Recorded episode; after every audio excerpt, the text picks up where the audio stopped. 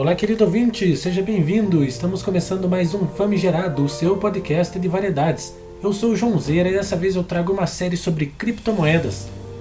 Nós vamos ouvir o primeiro episódio que será sobre NFT, os tokens não fungíveis. Afinal de contas, o que é isso? Para contar pra gente, vem aí o artista digital Dani Stefani. Seja bem-vindo, Dani. Olá, eu sou Daniel Stefani, pós-graduando em Direito Constitucional, artista digital, poeta, escritor, compositor, e esse é o podcast do John. Essa é a nossa série Armazém da Arte e do Som sobre criptomoedas, finanças descentralizadas, NFTs, entre outros assuntos tecnológicos. Tínhamos uma programação, hoje deveríamos estar conversando a respeito de finanças descentralizadas, mas o número de pedidos a respeito de NFTs, tokens não fungíveis, foi tão grande que eu e o John decidimos inverter a pauta. Então hoje estaremos falando a respeito das NFTs, também conhecidos como tokens não fungíveis. O que é esse trem? Um token não fungível, ou NFT, que é a abreviatura para Non-Fungible Token, é um tipo especial de token criptográfico que representa algo único. Diferentemente das criptomoedas como o Bitcoin, que já tivemos o prazer de tratar aqui, e de vários outros tokens utilitários, os NFTs são mutuamente intercambiáveis. Um item fungível, como o dinheiro, por exemplo, pode ser trocado por outro. O que seria um item fungível? Se eu troco com você uma cédula verdadeira de 100 reais por outra cédula verdadeira de 100 reais não faz a menor diferença para nenhum de nós dois o formato ou conteúdo da cédula. Uma cédula de real, de real pode ser substituída desde que por uma cédula de real do mesmo valor. Já os itens que são infungíveis, coin na frente, infungíveis, são como as obras de arte, objetos raros, é, objetos colecionáveis, exemplares únicos, etc. Token não fungível representa algo específico e individual, algo que não pode ser substituído. Os tokens não fungíveis são usados para criar escassez digital verificável, assim como propriedade digital e a possibilidade de interoperabilidade, de operabilidade, de negociação, de movimentação dos ativos através de diversas plataformas ou carteiras, as famosas wallets das quais já falamos, que carregamos aí nos nossos próprios celulares. Os NFTs são usados em vários aplicativos que requerem itens digitais exclusivos, como arte criptográfica, criptocolecionáveis e jogos criptografados.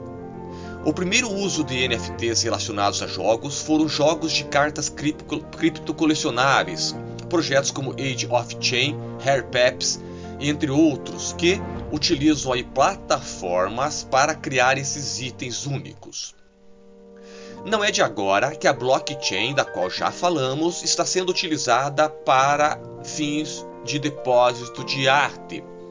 Os NFTs comprovam a autenticidade e a propriedade da arte digital.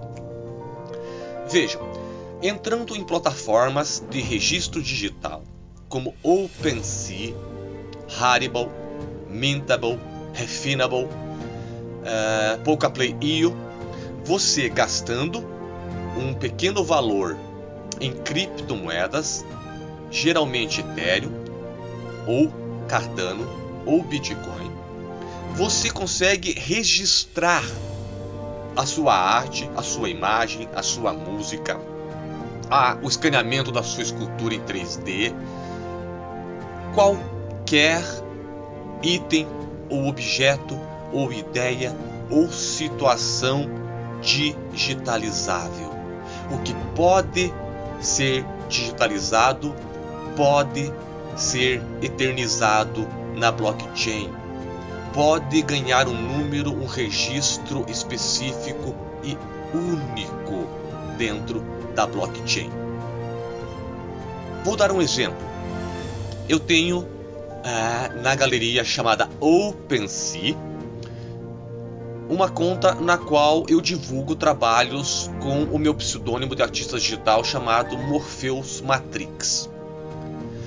Quando entrei na OpenSea e me propus lá a montar uma galeria com 1K de imagens, ou seja, mil imagens, mil trabalhos no mínimo por galeria.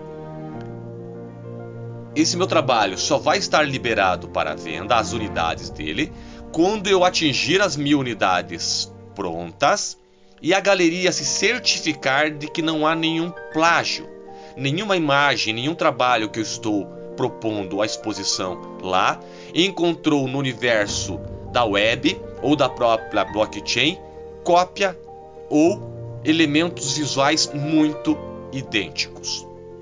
De maneira que uma vez registrada, aquele item de minha propriedade, se divulgado ou utilizado de qualquer outra forma na blockchain, deixará uma marca ou registro,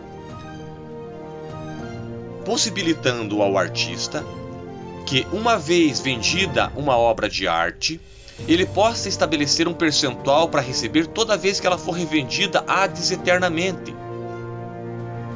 Eu crio uma imagem, um NFT, como da minha coleção Dots Fractais, e vendo por um determinado valor na blockchain. A partir do momento da venda, a pessoa que comprou, se revendê-lo, um percentual do valor desta revenda é repassada automaticamente por um boot de robô não há uma decisão entre pessoas, não há por que confiar se a pessoa vai respeitar, se vai é, te repassar os valores futuros é, de revenda. Não, é automático. A partir do momento que sai da carteira dessa pessoa o seu é, NFT, a sua obra de arte, a sua fotografia, ou outra situação qualquer, a sua imagem, e ela vende para uma outra pessoa, o percentual que foi definido lá no início da criação para o artista cairá automaticamente numa wallet. Isso soluciona em muito os problemas de royalties. Hoje os artistas não conseguem ter os royalties de transmissão, retransmissão, utilização e reutilização respeitados, porque eles são meramente declaratórios. As pessoas se utilizam da imagem, se utilizam da música, se utilizam de qualquer outra situação que tenha uma propriedade intelectual e elas somente vão pagar os direitos e os royalties se elas declararem. E se declararem naquela quantidade ou com aquela isonomia e com aquela honestidade que se espera. O que aqui no Brasil sabemos é muito difícil. Esse universo da blockchain traz essa certeza para o artista. E já tem dentro da blockchain plataformas que estão se propondo ser substituição ao YouTube, substituição às plataformas de música como a Audios, por exemplo, e que vem com muita força, porque trazem essa liberdade maior para o artista, trazem para ele a possibilidade de contato direto com o seu público sem a necessidade de galerias ou marchands e principalmente, eles recebem em criptomoeda, eles recebem em criptoativos, eles conseguem é, estar aí, por exemplo, circulando moeda na blockchain sem estar sendo afetado, por exemplo, por incidência de tributação a cada arte. O que, para as artes em nosso país, principalmente a arte popular, a arte de multiplicação, essa arte da sobrevivência, é muito difícil, é muito ruim. Então torna-se um universo, uma bolha de proteção para os artistas. Para vocês terem uma ideia, os NFTs são usados para representar ativos de jogos hoje. E a partir do momento em que você entra num jogo com esses ativos, o personagem é seu. Diferentemente dos jogos da, da Google Play, da Apple, em que você gasta, que você paga para entrar, paga para comprar poder, personagens, espadas e outras coisas, na blockchain você recebe. Você é pago para jogar. Aí você iria me perguntar, mas o que? Por que, que alguém daria dinheiro de graça para alguém? Não, não é dinheiro de graça. A partir do momento que você loga a sua máquina, o seu celular, o seu computador no jogo, você está oferecendo ela como um operário para a blockchain. Enquanto você está jogando, ela está confirmando transações. Ela está sendo utilizada de forma útil para a blockchain. E é por esse tempo em que você coloca a tua máquina lá e distraidamente está jogando, é que você está recebendo. Para você ter uma ideia, o jogo ele faz com que você não deixe a tua máquina dormir. Se você está num jogo ali em que você vai tirar aí 20, 30 dólares no dia, por exemplo, por 6, 8 horas jogando, você vai manter a tua máquina por 6, 8 horas confirmando as transações da blockchain. Você vai estar no, entre esses jogos, no meio dos jogos, vendo aí propaganda de uma série de investidores de uma série de apoiadores dos jogos, que também vão estar remunerando e monetizando e mandando parte desse valor para você que está ali.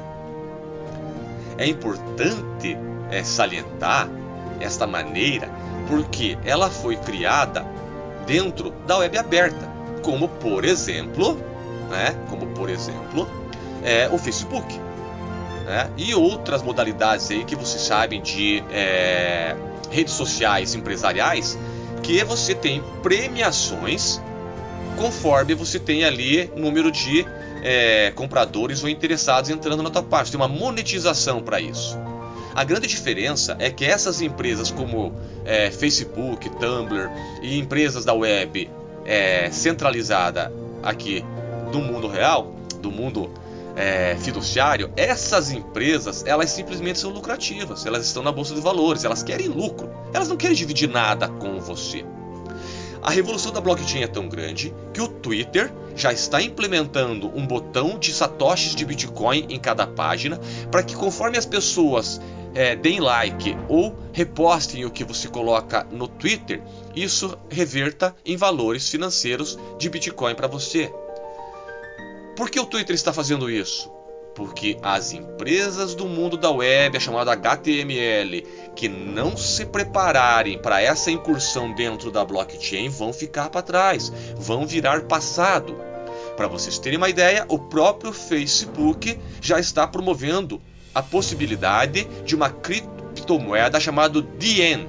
E esse DN seria o Bitcoin do Facebook e já está também com um projeto aí para tentar colocar botão de monetização nas páginas do Facebook.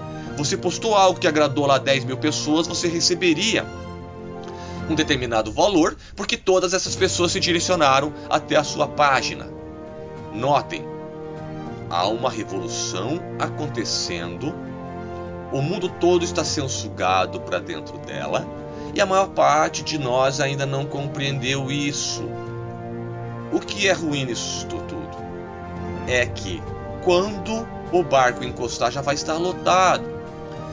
Nós precisamos encontrar um espaço de voz e de discussão dentro deste universo tecnológico já, de imediato, de imediato, porque o mundo está se transformando e nós estamos, enquanto classe social, ficando para trás. Hoje, dentro do universo da blockchain, já temos Second Lives, mundos virtuais, onde temos toda a estrutura Matrix, como no filme, uma cópia do mundo real dentro do mundo virtual, onde já temos terrenos, carros, casas, é, con é, controle político e social, verdadeiras cidades, onde terrenos valem mais do que muita propriedade no mundo real, onde itens de indumentária ou de jogos valem muito mais do que os carros mais caros do mundo. Precisamos atentar enquanto classe social para uma forma de nos incluirmos dentro desta revolução que está ocorrendo no mundo das finanças, no mundo das artes, no mundo digital. Até a próxima!